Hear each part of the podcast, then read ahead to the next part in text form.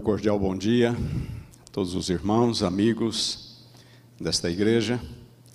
É sempre uma alegria estar de volta a este lugar onde estudei, onde morei, onde conheci aquela que hoje é minha esposa e onde trabalhei por alguns anos na Faculdade de Teologia.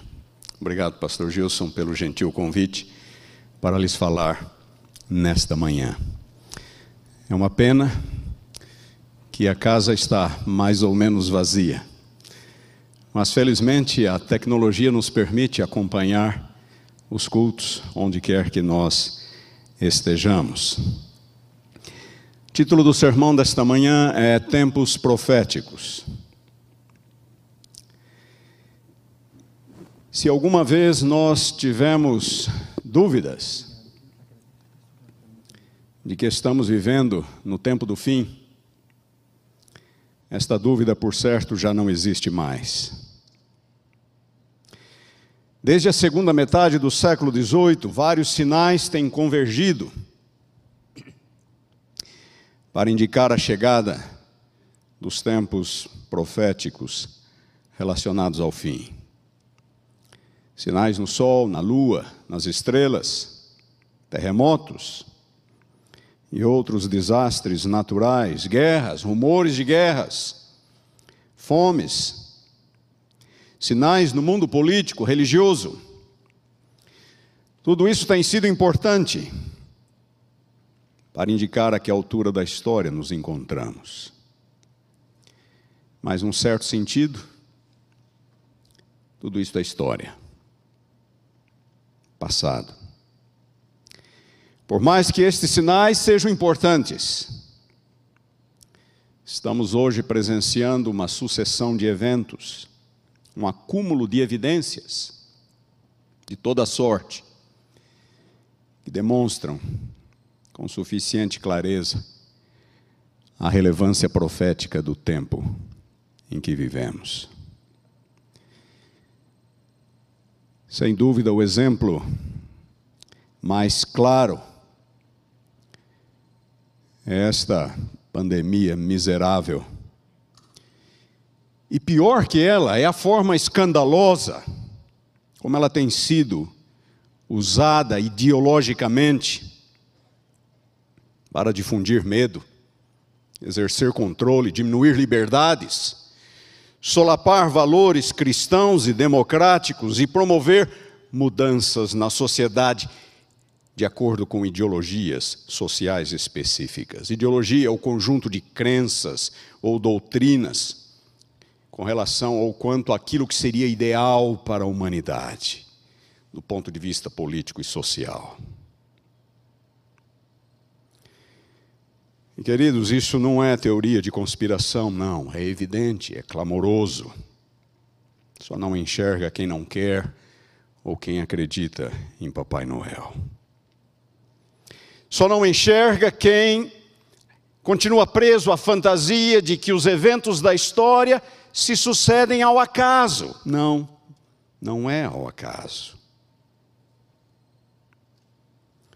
Não é à toa que setores politizados da sociedade, como a mídia e outras entidades de classe, têm aproveitado a pandemia para promover o humanismo ateu que debocha de Deus, dos valores cristãos, que ignora o real problema da humanidade, que é a alienação de Deus, o afastamento de Deus.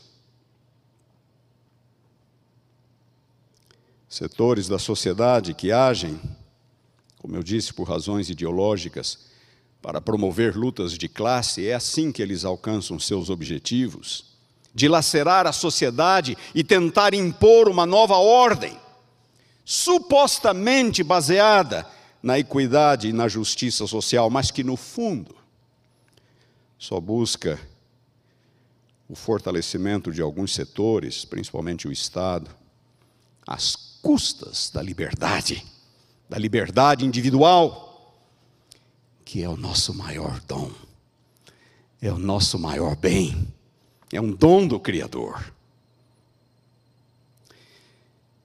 É neste contexto que entram, por exemplo, os vários ismos atuais: socialismo, ecologismo, racismo, feminismo, homossexualismo, transgenerismo e outros movimentos e ideologias que se opõem a Deus.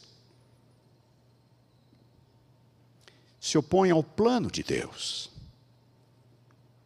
aos valores de Deus. Introduzem em seu lugar valores humanos. Ideologias que fazem do homem a medida de todas as coisas, como já dizia filósofo grego Protágoras do quinto século antes de Cristo, e que é a definição por excelência do humanismo. O homem é a medida de todas as coisas. Para o humanismo, a verdade é relativa. Depende da experiência humana, da experiência pessoal. Para os humanistas, que são essencialmente ateus, e hoje em dia estamos às voltas com um suposto humanismo cristão, por mais que pareça uma contradição de termos. Mas para os humanistas, o verdadeiro problema da humanidade não é de cunho moral, não é o pecado, não é alienação com Deus, não tem nada a ver com Deus. Para os humanistas, a graça divina é uma fantasia, uma utopia, não é a solução para absolutamente nada. Precisamos de outras soluções aqui e agora, de cunho social, político-social. O plano divino de um mundo que vai de mal a pior e a esperança futura. Isso não interessa. Como eu disse, buscam soluções imediatas, não importa os custos, não importa os danos ou os prejuízos pessoais. Mudam as noções de bem e de mal, de certo e de errado, de justo e de injusto. Pecado é varrido do vocabulário e da realidade humana. Deus é visto como uma mera construção imaginária. E o cristianismo, para usar uma velha frase, como o ópio do povo. Os valores bíblico-cristãos como ultrapassados, culturalmente condicionados, injustos, inaceitáveis valores com relação à família, à liberdade, à educação, trabalho, moral e uma série de outros. Nesta manhã eu gostaria de focar nas questões morais que assolam a sociedade moderna e que têm se manifestado, inclusive, no seio da igreja. Eu quero convidá-los a abrirmos a Bíblia na segunda carta de Paulo a Timóteo, no capítulo 3. Vou começar com esta passagem. Vamos ler várias passagens hoje. Em determinado momento do sermão, ele vai parecer mais um estudo do que um sermão propriamente dito. Segundo Timóteo capítulo 3, versículos 1 a 5. Paulo escrevendo ao seu fiel auxiliar que se encontrava em Éfeso, Paulo declara o seguinte: Sabe, porém, isto que nos últimos dias sobrevirão tempos difíceis. Pois os homens serão egoístas, avarentos, jactanciosos, arrogantes, blasfemadores, desobedientes aos pais, ingratos, irreverentes desafeiçoados, implacáveis, caluniadores, sem domínio de si, cruéis, inimigos do bem, traidores, atrevidos, enfatuados, mais amigos dos prazeres que amigos de Deus, tendo forma de piedade, negando-lhe, entretanto, o poder. Conclui Paulo: foge também destes. Nesta passagem, o apóstolo fala dos sinais morais que ocorreriam nos últimos dias. E o cumprimento destes sinais nunca foi tão visível, nunca foi tão atual como nos dias de hoje. Homens egoístas, arrogantes, irreverentes, sem domínio de si, inimigos do bem, atrevidos, enfatuados, mais amigos de prazeres ou dos prazeres do que amigos de Deus. E ao dizer, tendo forma de piedade, negando-lhes entretanto poder, Paulo explicitamente traz este problema para dentro da igreja. Pessoas de dentro, que teriam forma de piedade, mas lhe negariam o poder. Pretensos cristãos, que agiriam desta forma, tentariam subverter valores e princípios morais, os princípios mais fundamentais da fé cristã. E agora eu quero conduzi-los numa pequena jornada histórica e bíblica. E eu quero começar com Atos capítulo 15. Eu vou tentar pintar um quadro, um cenário histórico, para que vocês possam entender bem a problemática. Vamos para Atos capítulo 15, leiamos os versículos 28 e 29. Os versículos 28 a 29 são os versículos finais de uma pequena carta. Uma pequena carta que começa no versículo 23. Uma pequena epístola. Talvez o mais antigo documento cristão. Que foi escrito pela igreja de Jerusalém para as igrejas gentílicas. E nos versículos 28 e 29 nós lemos: Pois pareceu bem ao Espírito Santo e a nós, da igreja de Jerusalém, incluindo seus apóstolos, não vos impor, as igrejas gentílicas, maior encargo além destas coisas essenciais, que vos abstenhais das coisas sacrificadas a ídolos, bem como do sangue, da carne de animais sufocados e das relações sexuais ilícitas. Destas coisas fareis bem, se vos guardardes. Saúde é como se terminavam as cartas na antiguidade. Saúde. Em Atos 15, nós encontramos a descrição do chamado Concílio de Jerusalém, que ocorreu no ano 49 da nossa era. Uma década e meia, aproximadamente, quase duas, após a ascensão de Jesus. Nos dois capítulos anteriores, capítulos 13 e 14 de Atos, nós encontramos a primeira viagem missionária de Paulo. O primeiro esforço, devidamente organizado, planejado, para ultrapassar as fronteiras judaicas com o Evangelho e alcançar o mundo pagão, o mundo gentílico.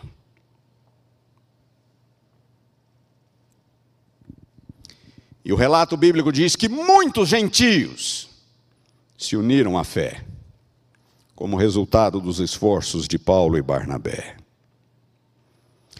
Do ponto de vista ético e doutrinário, a conversão de um judeu era muito simples. Era só acreditar em Jesus como Messias, aceitá-lo como Messias. Ele já vivia como um filho de Deus, como um servo de Deus. Mas não era assim com os gentios. Os gentios viviam imersos no paganismo, que permeava todos os aspectos da vida, todos, do nascimento à morte, tudo, todos os afazeres, todos os momentos marcantes da vida giravam em torno da idolatria e adoração, sacrifícios aos deuses. E um dos elementos mais característicos da vida pagã na antiguidade era a imoralidade. Nós vivemos num mundo que, de certo modo, ainda é medido por valores morais cristãos, bíblico-cristãos, regido por uma moral cristã, ainda que ela esteja sob ataque. Mas por causa disso, muitos de nós sequer imaginamos quão bizarra era a vida na antiguidade. Quão devasso era o paganismo na antiguidade. O adultério era encorajado. Era ridículo alguém que não o praticasse. O homossexualismo era generalizado. Na mitologia egípcia, ele evocava a prática dos próprios deuses. Entre os romanos, era legal, do ponto de vista da lei, era legal desde que a parte ativa fosse um cidadão romano. O cidadão romano não poderia ser a parte passiva, e os romanos abusavam dos escravos e dos estrangeiros com absoluta frequência. Os imperadores romanos, Calígula, foi apunhalado nas genitálias exatamente por um de seus escravos, a quem ele abusara durante muito tempo. Os imperadores mais devassos que existiram. Os imperadores estavam acima da lei, num certo sentido. Eles eram a lei. O imperador Nero, aquele que executou Paulo e Pedro, teve três esposas e dois esposos. Pederastia, sexo com meninos, entre os gregos era visto com bons olhos. Segundo alguns filósofos, promovia o desenvolvimento pessoal era aceitável pelos romanos desde que a parte passiva, como eu disse, fosse um escravo ou um estrangeiro. Bestialidade, sexo com animais. Em alguns círculos pagãos da antiguidade, acreditava-se que promovia virilidade, trazia boa sorte, prosperidade. No Egito, a moda era sexo com crocodilos. Necrofilia, sexo com cadáveres, também herdado da mitologia. A mitologia era o espelho usado pela população em geral, que os deuses faziam, eles faziam. Os egípcios eram obcecados com vida após a morte, necrofilia era uma prática absolutamente comum. Sexo e religião, imoralidade e paganismo se misturavam numa simbiose que degradava e aviltava o ser humano, criado à imagem e à semelhança de Deus. Um dos elementos mais característicos do paganismo antigo era o culto da fertilidade. Fertilidade era tudo para os antigos pagãos. A continuidade da família, da cidade, do estado dependia da fertilidade, da procriação. A vida dependia da fertilidade, agricultura para prover alimento, chuva, os rios, a caça. Fertilidade era tudo para os antigos. Baal era o deus da fertilidade. E no Monte Carmelo nós temos exatamente uma luta entre quem é o verdadeiro Deus da fertilidade, quem é o Deus que dá a chuva. Elias e os profetas de Baal. Baal era filho de Azerá. E na mitologia cananita, Baal e Azerá, eles têm intercurso sexual frequentes. Era o paganismo antigo. O culto da fertilidade nos contextos pagãos era celebrado mediante álcool e orgias sexuais. Era o, o sexo era o símbolo talvez maior da fertilidade. Nos templos da fertilidade havia prostitutas cultuais ou prostitutos homossexuais cultuais. Corinto e Éfeso, nos dias de Paulo, eram centros pagãos, onde o culto da fertilidade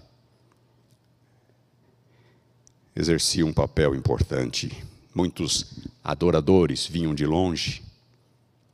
O escritor romano Estrabo diz que em Corinto havia mais de mil prostitutas cultuais, sacerdotisas do sexo. Era tanto a depravação que entre os próprios gregos cunhou-se um verbo, corintiasestai, derivado da palavra corinto, corintiasestai, que significa viver como os coríntios, para descrever um comportamento imoral dissoluto. Era um mundo assim que a igreja foi chamada a evangelizar. Imaginem. Imaginem.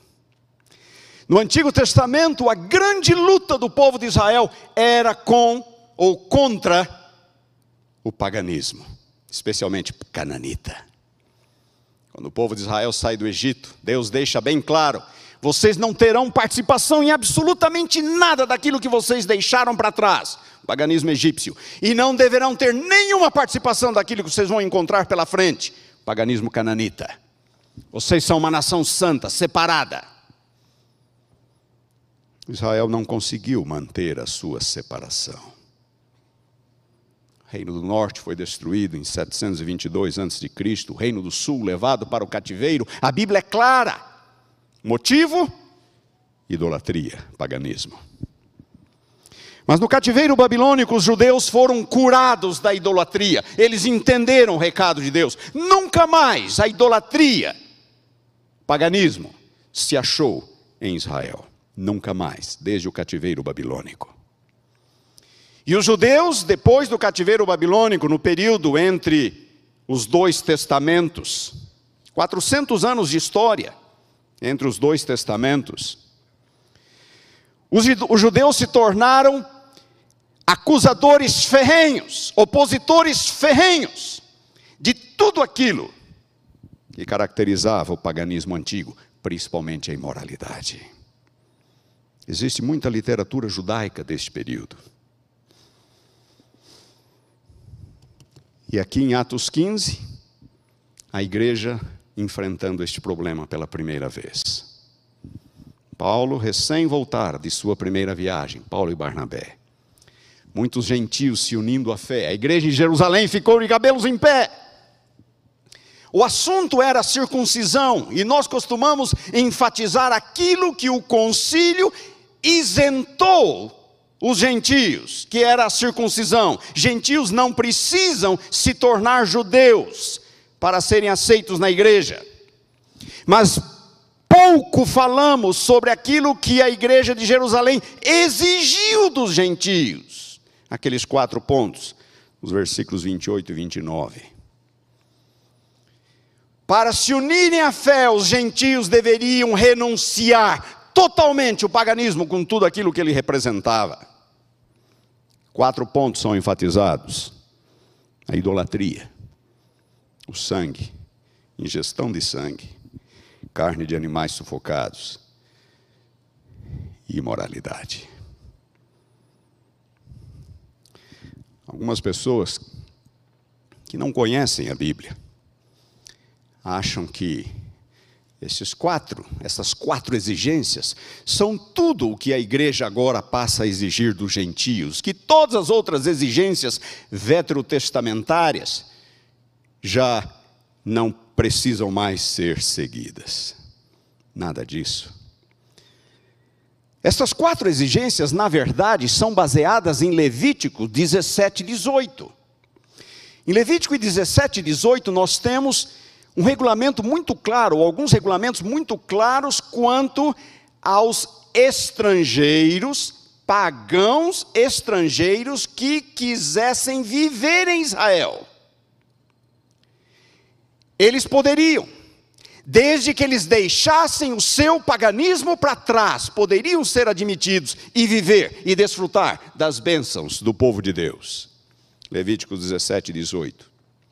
E estes quatro regulamentos que nós encontramos aqui em Atos 15 são, seguem exatamente a ordem de Levítico 17 e 18? Idolatria. Sangue, animais sufocados, Levítico 17. E o capítulo 18, inteiramente sobre a imoralidade.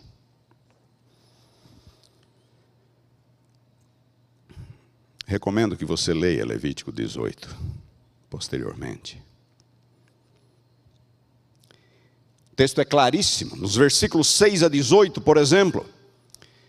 Deus falando por intermédio de Moisés: nenhum tipo de relação sexual entre parentes. Isto envolve mãe, pai, filho, filha, tio, tia, nora, genro, cunhada, cunhado, noções de família.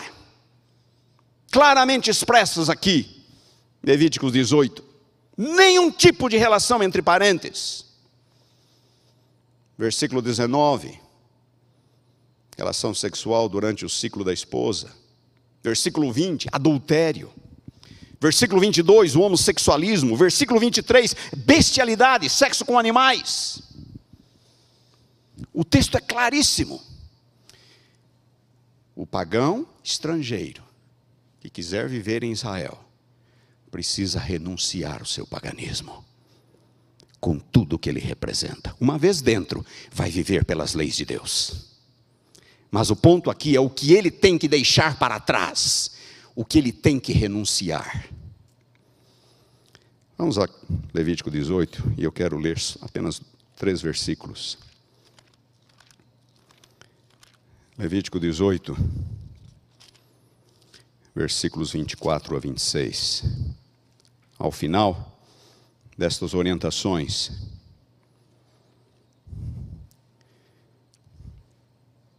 Nós lemos o seguinte: com nenhuma destas coisas, Levítico 18, 24 a 26, com nenhuma destas coisas vos contaminareis, porque com todas estas coisas se contaminaram as nações que eu lanço de diante de vós. E a terra se contaminou, e eu visitei nela a sua iniquidade, e ela vomitou seus moradores. Porém, vós guardareis os meus estatutos, os meus juízos. Nenhuma destas abominações fareis, nem o natural, nem o peregrino, o estrangeiro que peregrina entre vós.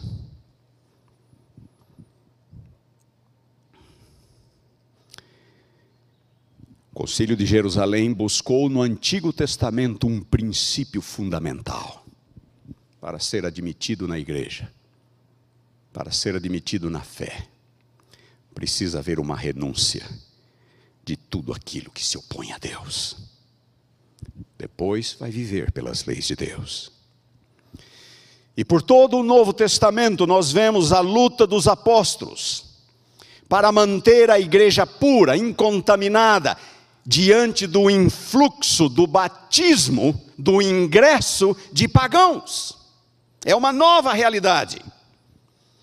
Já nos dias dos apóstolos, o número de conversos gentílicos superou o número de conversos judeus.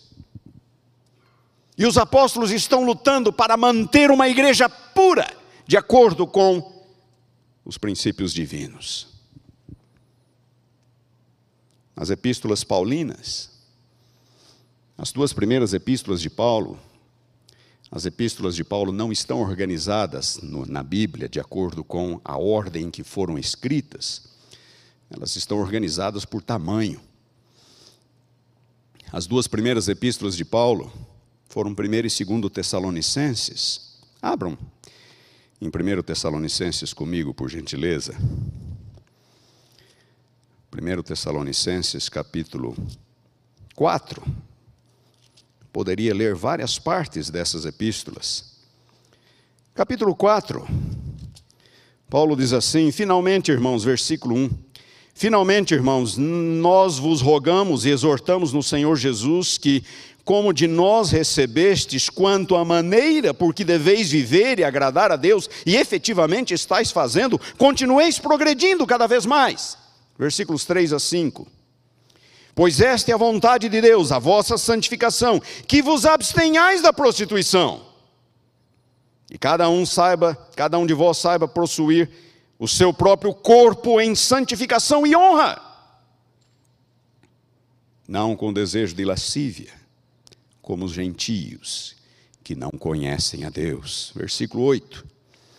De certo, quem rejeita essas coisas não rejeita o homem e sim a Deus. E também vos dá o seu Espírito Santo. Palavras claras, fortes, absolutamente inteligíveis à luz do contexto da época. 1 Coríntios. Corinto era a igreja mais complicada de Paulo. Pastor Gilson, eu gostaria de ser pastor de muitas igrejas, menos a de Corinto. A igreja mais complicada de Paulo. A igreja de Filipos talvez fosse a sua favorita. Leiam Filipenses. Só coisas boas. Corinto, em Coríntios, só coisas ruins. Capítulo 5 de 1 Coríntios, Paulo ataca de frente um caso de incesto que era tolerado dentro da igreja. Capítulo 6, versículos 9 a 11. Leiam comigo, capítulo 6, versículos 9 a 11. Ou não sabeis que os injustos não herdarão o reino de Deus? Não vos enganeis. E notem o que ele diz: nem os impuros, nem os idólatras, nem os adúlteros, nem os efeminados, nem os sodomitas, ladrões, avarentos, bêbados, maldizentes, roubadores, nenhum destes herdará o reino de Deus, diz Paulo. E agora note o que ele diz no versículo 11: Tais fostes alguns de vós, mas vós vos lavastes.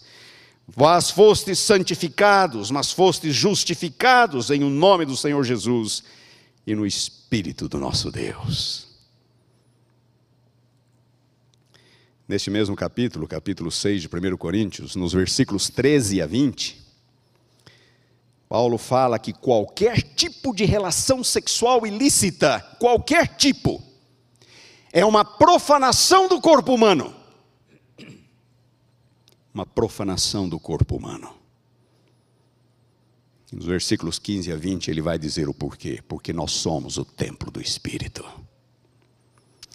Somos o templo do Espírito. Santuário do Espírito. Não somos de nós mesmos.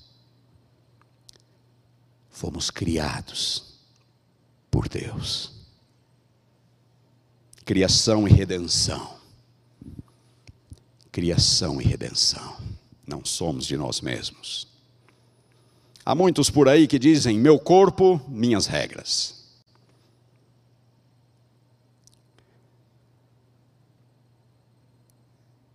Isto não se harmoniza com o princípio bíblico da criação e da redenção. Próximo capítulo, 1 Coríntios 7, versículo 2: Por causa da impureza, Cada um tem a sua própria esposa e cada um seu próprio marido. 1 Coríntios 8 e 10, Paulo vai falar da idolatria, do alimento oferecido ao ídolo. E lá no capítulo 10, versículo 8, ele diz: Não pratiquemos a imoralidade. A idolatria era caracterizada pela imoralidade, como eu já lhes falei. Quando vamos para 2 Coríntios, a ênfase continua, preocupação continua. Segundo Coríntios 6, Paulo fala de casamento com incrédulos, ele diz que isto é misturar Deus com ídolos. Segundo Coríntios 12, Paulo temia que alguns dos membros da sua comunidade, da igreja de Corinto, continuassem a praticar a imoralidade. Quando vamos para as demais epístolas paulinas, Gálatas, Efésios, Colossenses, a mesma preocupação. Gálatas capítulo 5, as obras da carne, prostituição, impureza, lascívia, idolatria, feitiçarias. Não herdarão o reino de Deus os que tais coisas praticam. Efésios capítulo 4, quero ler esta passagem com vocês. Efésios capítulo 4, versículos 17 e 19. Efésios 4, 17 e 19. Isto, portanto, digo, e no Senhor testifico, que não mais andeis como também andam os gentios, na vaidade dos seus próprios pensamentos, obscurecidos de entendimento, alheios à vida de Deus, por causa da ignorância em que vivem, pela, pela dureza do seu coração, os quais, tendo se tornado insensíveis, se entregaram à dissolução, para com avidez cometerem toda sorte de impureza. Era assim que os gentios viviam. Paulo apela para que os conversos, os gentios conversos de Éfeso, não mais praticassem tais coisas. Colossenses capítulo 3: Fazei morrer a vossa natureza terrena, prostituição, impureza, paixão, lasciva, lascívia. É o esforço de Paulo em fazer com que os seus conversos gentílicos adotassem um novo princípio de vida. Nas epístolas pastorais, nós começamos lendo uma passagem de 2 Timóteo. Quero ler agora uma passagem de 1 Timóteo, capítulo 1, versículos 8 a 11. Vocês se lembram? Eu falei que Éfeso era um dos centros pagãos e imorais da antiguidade, do paganismo e da imoralidade. Timóteo estava em Éfeso quando Paulo escreveu essas duas cartas a ele. E nos versículos 8 a 11, logo na primeira epístola, primeiro capítulo de 1 Timóteo, Paulo fala: a que é que a lei se opõe? A lei é boa, diz ele, desde que alguém se utiliza de modo legítimo, tendo em vista que não se promulga uma lei para quem é justo. A lei é promulgada, diz Paulo, para os transgressores, rebeldes, irreverentes, pecadores, ímpios, profanos, parricidas, matricidas, homicidas. Versículo 10: impuros, sodomitas, raptores de homens, mentirosos, perjuros, e para tudo quanto se opõe à sã doutrina. Segundo o evangelho da glória do Deus bendito, do qual fui encarregado. Deixando Paulo, vamos para as epístolas gerais. A mesma preocupação continua. Pedro, 1 Pedro, capítulo 1, versículos 14 a 16. Pedro ficou um bom tempo do seu ministério na Judéia, Jerusalém, nas regiões próximas a Jerusalém. Mais tarde, Pedro também começou algumas viagens missionárias.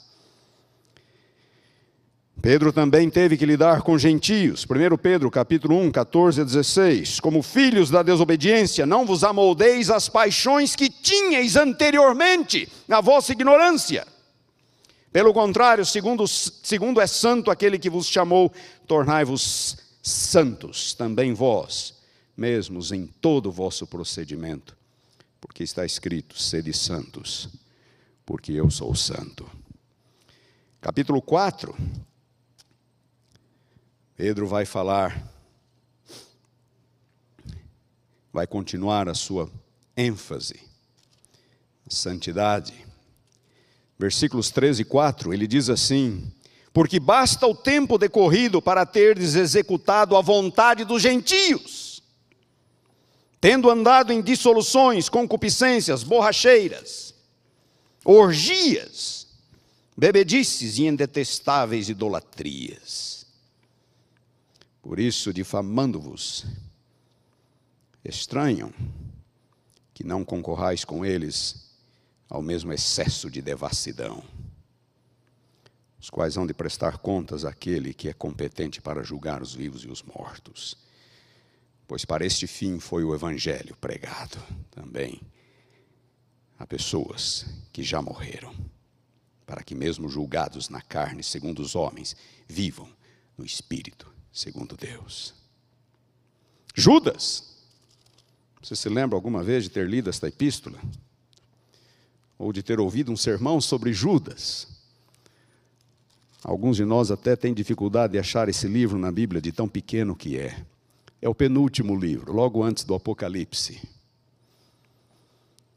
Esse Judas, aparentemente, era um dos irmãos de criação de Jesus, irmão de Tiago.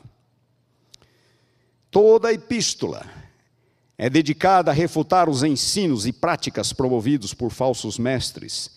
E notem o versículo 4: pois certos indivíduos se introduziram com dissimulação, os quais desde muito foram antecipadamente pronunciados para esta condenação, homens ímpios que transformam em libertinagem a graça de nosso Deus e negam o único soberano e Senhor, Jesus Cristo.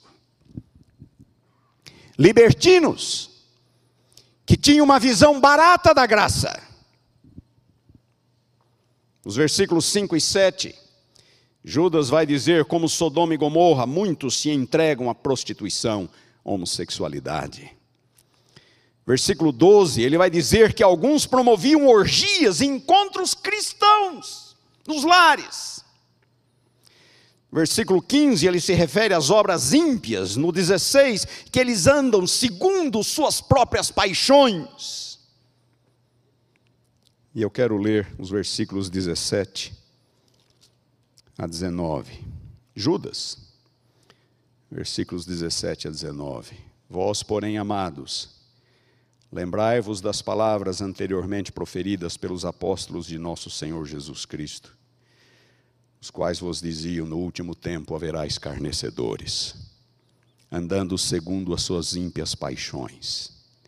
São estes os que promovem divisões sensuais e que não têm o espírito. Mais uma profecia do tempo dos fins. Eu poderia falar muito ainda. Há muitas outras passagens que poderiam ser lidas. E eu quero ler mais uma. Vamos nos demorar um pouco nesta passagem. Gostaria que você nos acompanhasse. Romanos, capítulo 1.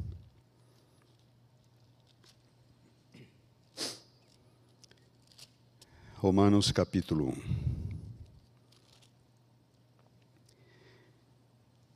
Versículos 18 a 27. O apóstolo Paulo,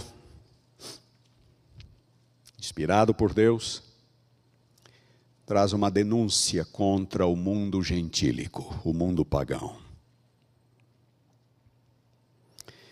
E ele começa dizendo que a ira de Deus se revela do céu contra toda impiedade e perversão dos homens, que detém a verdade pela injustiça.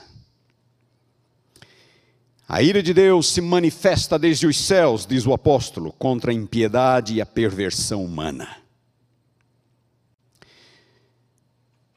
Nos versículos seguintes, o apóstolo vai descrever por quê. Ele já fala, é contra toda impiedade piedade e perversão. Mas agora ele vai descrever o porquê. Começando já na segunda parte do versículo 18, ele diz: Porque eles detêm a verdade pela injustiça, eles suprimem a verdade pela injustiça, eles anulam a verdade com a injustiça. Nos versículos 19 a 20, Paulo continua dizendo: Porquanto que de Deus se pode conhecer é manifesto entre eles, porque Deus lhes manifestou. Porque os atributos invisíveis de Deus, assim o seu eterno poder, como também sua própria divindade, claramente se reconhecem desde o princípio do mundo, sendo percebido por meio das coisas que foram criados. Tais homens são, por isso, indesculpáveis. Qual é a ênfase do apóstolo ao descrever os gentios, os pagãos? A ênfase é clara. Eles tiveram acesso à revelação natural. A revelação de Deus por meio da natureza. Não tiveram acesso às Escrituras. Não tiveram o benefício do livro de Gênesis e outros livros bíblicos. Tiveram acesso à revelação natural. E Paulo diz que os atributos de Deus, invisíveis, como também o seu eterno poder, podem ser conhecidos por meio das coisas criadas, e por isso tais homens são indesculpáveis. E é interessante notarmos que alguns antigos filósofos gregos já defendiam o argumento do design inteligente. Sócrates, por exemplo, ele dizia: olhem a natureza, tem de haver uma mente, uma mente criadora por detrás. Os herdeiros da, da filosofia socrática, os estoicos, contemporâneos de Paulo, pregavam uma vida virtuosa, não tinham acesso à revelação, defendiam princípios de virtude, de vida, nos moldes daqueles que nós encontramos na Bíblia. Estes mesmos estoicos que não conheciam a revelação escrita, acreditavam num Deus Criador e acreditavam que nós temos que viver em harmonia com este Deus Criador.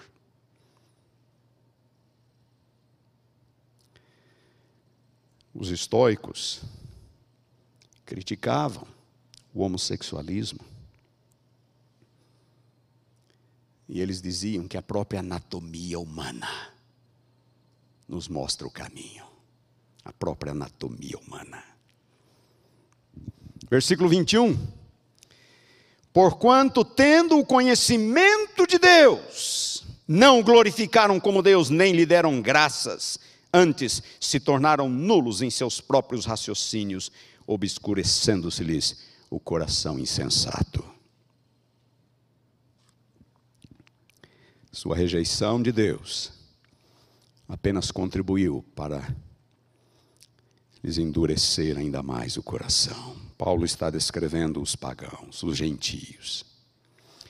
No que se segue, os versículos 22 a 32, Paulo descreve então o resultado da ira de Deus. Lembrando que ele fala no versículo 18 que a ira de Deus se manifesta. Nos versículos 19 a 21, ele fala o porquê da ira de Deus não reconheceram o Criador por meio das coisas criadas. E agora ele vai falar no resultado da ira de Deus. E ele repete o padrão três vezes. Paulo é claro. Deem uma olhada nos versículos 23 e 24. Olhem o resultado. Quem sabe podemos ler o 22. Inculcando-se por sábios, tornaram-se loucos. E notem o que eles fizeram: mudaram a glória do Deus incorruptível em semelhança da imagem do homem corruptível como de aves, quadrúpedes, répteis, idolatria. No 24, por isso Deus os entregou, entregou tais homens à imundícia. Entregou tais homens à imundícia, pela concupiscência do seu próprio coração, para desonrarem o seu corpo entre si. Versículo 26, perdão, 25 e 26. Por isso eles mudaram a verdade de Deus. Lembram-se lá do 23? Deem uma olhada de novo no 23. Mudaram a glória de Deus. 24. Por isso Deus os entregou. Notem a segunda repetição agora, nos 20, no 25 e 26. Eles mudaram a verdade de Deus em mentira, servindo a criatura em lugar do Criador. 26. Por causa disso, Deus os entregou a paixões infames.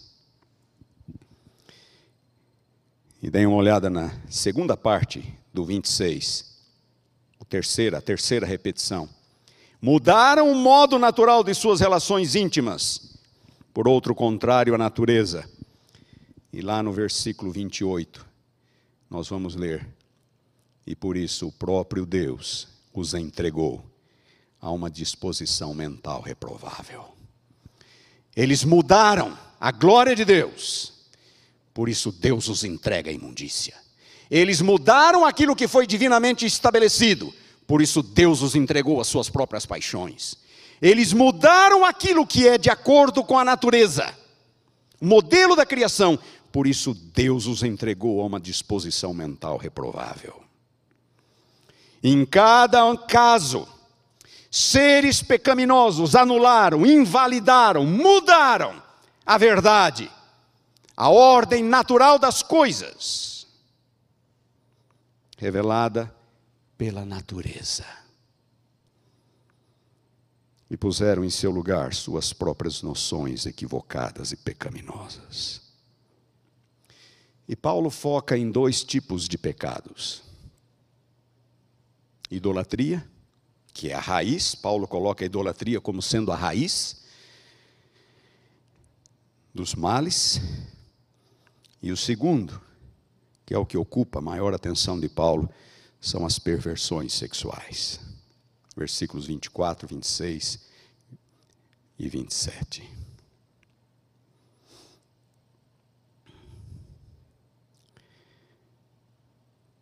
A ênfase de Paulo está no homossexualismo, que ele define no versículo 24 como sendo imundícia, no versículo 26 como paixões infames. Dê uma olhada no versículo 26. Por causa disso, Deus os entregou a paixões infames, porque até as mulheres mudaram o modo natural de suas relações íntimas por outro contrário à natureza. E no 27 ele vai falar dos homens. Semelhantemente, os homens, também deixando o contato natural da mulher, se inflamaram mutuamente em sua sensualidade, cometendo torpeza homens com homens e recebendo em si mesmos a merecida punição pelo seu erro. Queridos, nesta era de intolerância, pluralismo, em que nós vivemos, é importante que ouçamos o que Paulo está dizendo. São três os argumentos comumente apresentados pelos defensores do homossexualismo. Eles tentam interpretar Paulo como se o que Paulo condenasse fosse apenas o sexo contrário à natureza da pessoa. Que Paulo diz, é contrário à natureza. Então eles dizem, o que Paulo condena é aquilo que é contrário à natureza da pessoa, do indivíduo. Portanto, se uma pessoa é heterossexual, sexo com pessoa do mesmo sexo seria contrário à natureza dessa pessoa, por conseguinte, errado. Da mesma forma, se uma pessoa é homossexual, Sexo com pessoa de outro sexo seria contrário à natureza dessa pessoa e, portanto, errado. Paulo, porém, não advoga essa noção individualizada de natureza. O termo grego utilizado por Paulo aqui, natureza, natural, está de acordo com o ensino bíblico. Aquilo que é natural é aquilo como foi criado por Deus. Encontramos esta ênfase no Antigo Testamento. Atividade homossexual é uma deturpação da criação original de Deus em algo totalmente diferente daquilo que ele idealizou. E prestem atenção, nos versículos 26 e 27, Romanos 1 as palavras aqui utilizadas por Paulo para homem e mulher. Não são as palavras comuns para homem e mulher. São as mesmas palavras que encontramos em Gênesis capítulo 1, versículo 27, quando diz que Deus criou o homem à sua imagem e semelhança. Homem e mulher os criou. As palavras que Paulo usa aqui são as mesmas que aparecem lá. E não são as palavras normais para homem e mulher, são as palavras para macho e fêmea. A ênfase não é só no gênero, é na anatomia. É na anatomia. Deus criou o macho e Deus criou a fêmea. essa noção individualizada de natureza que alguns proclamam, não está em harmonia com as Escrituras. Outro argumento é o de que o que Paulo condena é apenas o uso violento da prática homossexual, como meio de controle, de humilhação ou de prazer unilateral. Ou seja, Paulo seria apenas contra o abuso sexual de outra pessoa do mesmo sexo e não contra o ato consensual. Não. O ato consensual é uma expressão de amor, dizem eles. Paulo não está condenando o ato consensual. Tal leitura também não se sustenta. No versículo 27, se vocês prestarem atenção, Paulo diz: eles deixaram. Eles deixaram. Este verbo está na voz ativa. Para qualquer pessoa que conhece a língua portuguesa, sabe que a voz ativa é uma ação intencional. Eles deixaram. É uma ação voluntária. deixando o contato natural da mulher, escolheram. No mesmo verso 27, a construção se inflamaram mutuamente na sua sensualidade. Explicitamente se refere a uma ação consensual. Paulo está condenando a ação consensual. Não há aqui qualquer espaço para a noção de estupro, ou de um abuso forçado, de prevalecimento ou de humilhação. O texto é claro e a tradução em português é precisa.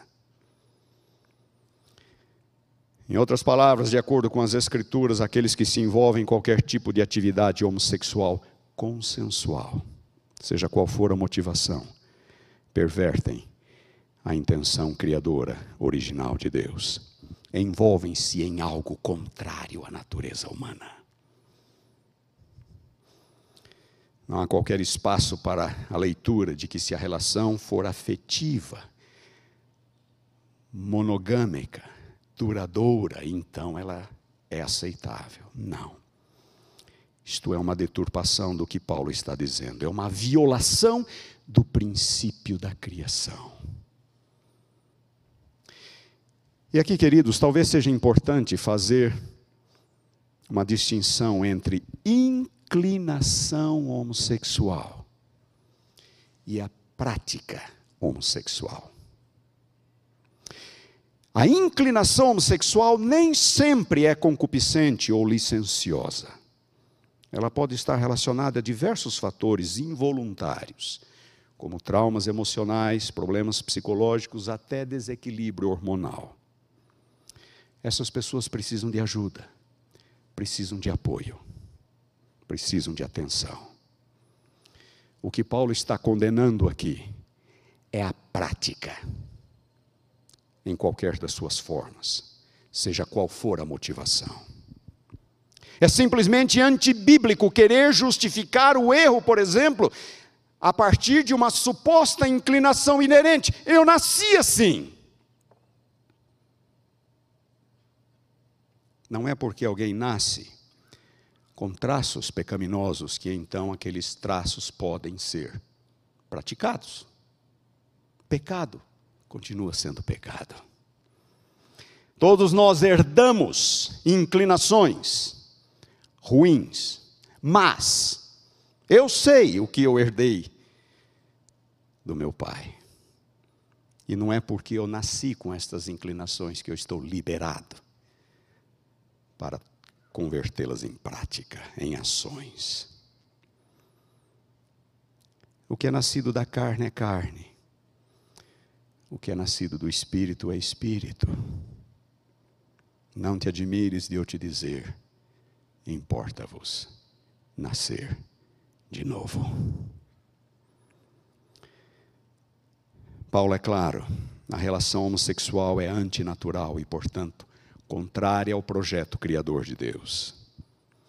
Os escritores judaicos dos dias de Paulo batiam muito nesta tecla, usavam as mesmas expressões usadas por Paulo, contrária à natureza, natural. E também os estoicos, que não eram cristãos, não eram judeus, não tinham o benefício das escrituras.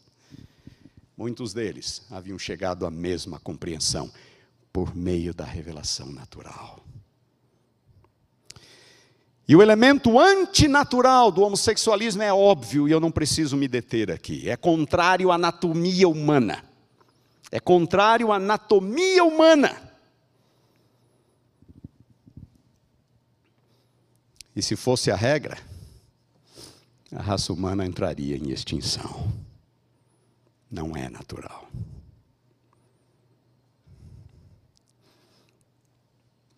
Ainda tenho alguns minutos. Sabem como que os antigos pagãos justificavam a prática homossexual? Eles utilizavam os, os argumentos mais bizarros possíveis. Alguns deles diziam que a conjunção dos astros no momento do nascimento explica por que, alguns nascem com inclinação homossexual. O argumento mais comum, porém, era um apelo à mitologia, às histórias dos deuses, como, por exemplo, o argumento de Aristófanes, um poeta grego do quinto para o quarto século antes de Cristo. E ele dizia uma história muito interessante. Ele dizia que, no princípio, os deuses criaram três criaturas, arredondadas, com quatro pernas, quatro braços cada uma, é, uma criatura masculina, uma criatura feminina e uma criatura híbrida, masculina e feminina. Os deuses, no princípio, criaram três criaturas. Ok? Todas arredondadas, todas tinham dois rostos, um pescoço cilíndrico, todas tinham dois órgãos sexuais, quatro pernas e quatro braços. Uma criatura era toda masculina, outra criatura toda feminina e outra criatura meio masculina, meio feminina.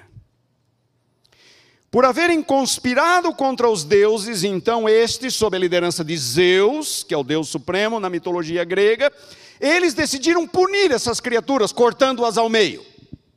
Assim, aquela criatura masculina produziu dois homens. Aquela criatura feminina, cortada ao meio, produziu duas mulheres. E aquela criatura híbrida, meio masculina, meio feminina, cortada ao meio, produziu um homem e uma mulher. Vocês estão acompanhando por enquanto? Três criaturas, uma masculina, uma feminina e uma híbrida. Cortadas ao meio, a masculina produziu dois homens, a feminina produziu duas mulheres, e a híbrida produziu um homem e uma mulher. Continua Aristófanes. É por isso que alguns homens gostam de homens e algumas mulheres gostam de mulheres, e alguns homens gostam de mulheres e vice-versa. Ou seja, todos estão em busca da sua outra metade. Todos estão em busca da sua outra metade. Os homens que buscam homens são as duas partes daquela primeira criatura masculina, tentando encontrar a sua outra metade. As mulheres que buscam mulheres são as duas partes daquela criatura feminina, tentando encontrar a sua outra metade. E os homens, os heterossexuais, os homens que buscam mulheres, as mulheres que buscam homens, são aquelas duas partes da terceira criatura tentando procurar se reaproximar uma da outra. Irmãos, o ponto aqui é claro. Além da, da bizarrice da explicação, o ponto é claro. É isto que acontece quando criamos deuses à nossa imagem e à nossa semelhança. Paganismo nada mais é do que deuses criados à imagem e à semelhança humana. Uma noção degradada de Deus resulta numa noção degradada da criação, que por sua vez re resulta numa noção degradada do ser humano e da vida humana. Quando os deuses não passam de projeções daquilo que somos e fazemos, tudo se torna válido. Não há limites para as loucuras e depravações humanas. Quando os deuses não passam de projeções daquilo que nós pensamos, não há limites, não há limites para as loucuras e depravações humanas. Lições para hoje. Aqueles que hoje em dia advogam o homossexualismo ou qualquer outro tipo de liberdade sexual fora dos padrões bíblico-cristãos, sem exceção, ou não acreditam em Deus, ou mantêm uma visão terrivelmente equivocada acerca de Deus e das Escrituras. Por detrás do homossexualismo e de praticamente todos os demais ismos que nos cercam está uma visão humanista antropocêntrica, é o homem no centro, não é Deus no centro. Não é Deus e o seu projeto criador no centro, como apresentado nas Escrituras. No humanismo secular, rejeita-se a própria existência de Deus. A maioria, hoje, são pessoas, são ateus que não acreditam em Deus. Centros universitários, estão recheados de humanistas ateus. Grupos políticos partem de premissas humanísticas que ignoram, desconhecem, anulam a Deus. E como eu disse, estamos às voltas agora com o humanismo cristão, por mais que por mais que isto seja contraditório. No humanismo secular, rejeita-se a existência de Deus. No humanismo cristão, rejeitam-se os absolutos de Deus. A verdade é vista a partir da experiência humana. As pessoas podem escolher viver como viverem, como quiserem. As pessoas podem fazer o que quiserem. O livre-arbítrio é um dom de Deus. Ele nos deu esse dom. Cada um pode usá-lo da sua forma. Mas a Bíblia diz: todos teremos que prestar contas a Deus daquilo que fazemos. Querem fazer o que quiserem? Podem. Mas não venham querer dizer que isto é compatível com as Escrituras ou com a fé cristã. Não é. Nós não interpretamos a Bíblia a partir da experiência humana, é o contrário. Nós interpretamos a experiência humana a partir da Bíblia, a partir dos absolutos de Deus. E nunca os dizeres de Paulo foram tão atuais, tendo conhecimento de Deus, não o glorificaram como Deus, nem lhe deram graças. Antes se tornaram nulos em seus próprios raciocínios obscurecendo-se-lhes o coração insensato. Inculcando-se por sábios, tornaram-se loucos e mudaram a glória do Deus incorruptível em semelhança da imagem do homem corruptível. Queridos, vivemos tempos proféticos, tempos difíceis. Estamos sendo bombardeados de todos os lados, como eu disse, por ideologias humanísticas que se opõe a Deus, e agora no quintal da própria igreja. E aos poucos a resistência de alguns vai sendo minada, quebrada, pouco a pouco. E pouco a pouco, alguns vão sendo induzidos, condicionados a se acostumarem com as coisas. A luta não é pequena. Na verdade, é uma verdadeira luta entre o bem e o mal. É a mesma que se iniciou no Éden, não é assim que Deus disse? Mas na verdade é assim.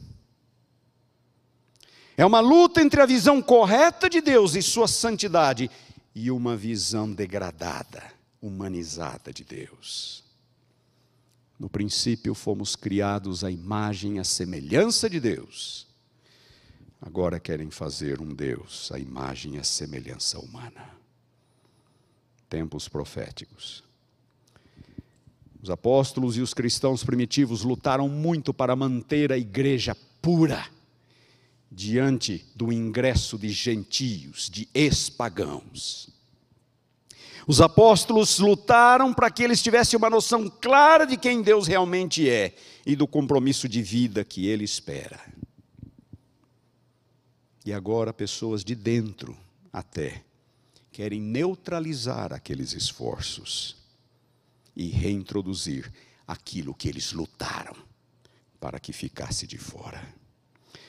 Queridos, a igreja não precisa de pessoas assim, que tentam reescrever a Bíblia, que tentam reescrever o cristianismo, que têm apenas o rótulo de cristãos, mas que não têm um coração convertido, que mantêm uma visão humanística, antropocêntrica da religião e da realidade.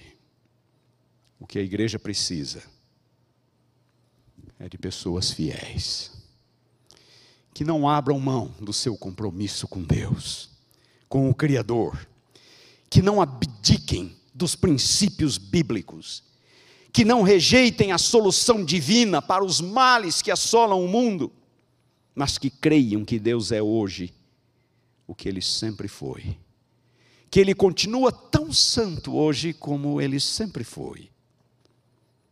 Pessoas que sabem que os padrões divinos são infinitamente melhores que os nossos. Não importa quão boas sejam as intenções. A terceira mensagem angélica: temei a Deus e dai-lhe glória. Adorai aquele que fez o céu, a terra e o mar e as fontes das águas. É a ênfase no Criador, numa época em que o mundo já praticamente o abandonou. Neste mundo, o apelo lá de Levíticos, e que é repetido por Pedro, continua ecoando: sede santos, porque eu sou santo. Que Deus nos abençoe.